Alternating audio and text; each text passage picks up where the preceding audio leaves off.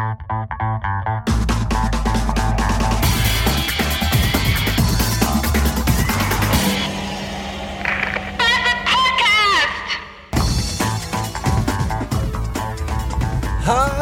ist das nicht ein wunderbares... Oh, die Ampel wird jetzt rot, da soll ich vielleicht doch lieber bremsen. Blem, bremsen, Blem, blems, brems. Ich fange nochmal an. Äh. Hallo, ist das nicht ein wunderbares Wetter heute?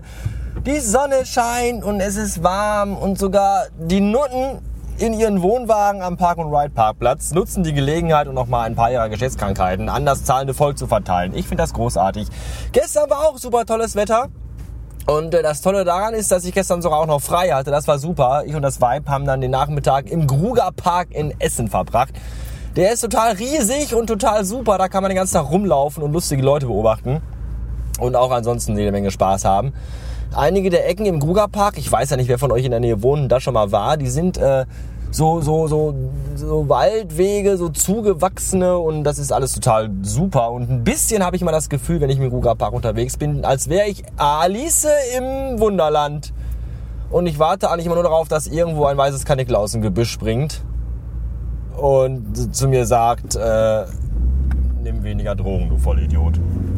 Nee, aber war echt ein super Tag und äh, alles super. Und als wir dann äh, irgendwann nach Hause gefahren sind, war es immer noch warm. Und wir sind dann äh, mit ohne Dach durch die Gegend gefahren in der Cabriolette und hörten dazu lautstarke Musik von Sheryl Crow, die ich im Übrigen auch total super finde. Und mit der Musik im Ohr sind wir dann in den Sonnenuntergang hineingefahren. Mein Gott! Wir sind auf einer Woge von Romantik, äh, auf einer Wolke von Romantik sind wir davon geflogen. Das war echt klasse. Da könnt ihr euch alle mal Stücke von. Also mein Leben ist auf jeden Fall plus eins und total supi.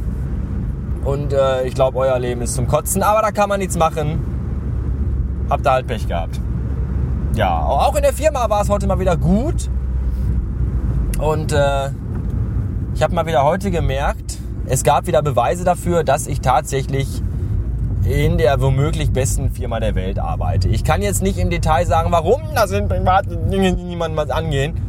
Aber äh, sagen wir mal so, es gab ein kleines Problem und das wurde ratzfatz gelöst und mit einem Vorteil für mich. Da hat mein Chef sich wieder mal richtig für mich eingesetzt. Das fand ich total gut.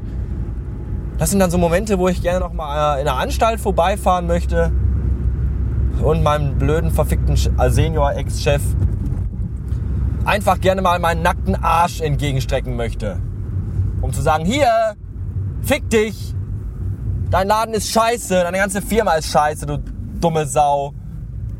Die machen sich ja kein Bild davon, wie gut es mir gerade geht. Tja, das war's auch schon für heute. Ansonsten nichts Interessantes und äh, ich bin raus wie der Blinddarm. Tschüss. Hallo. Äh, was ich mit dem neuen Rekorder noch gar nicht ausprobiert habe oder getestet habe, ist die Aufnahmequalität, wenn ich äh, mit offenem Verdeck und 120 Sachen über die Autobahn bretter.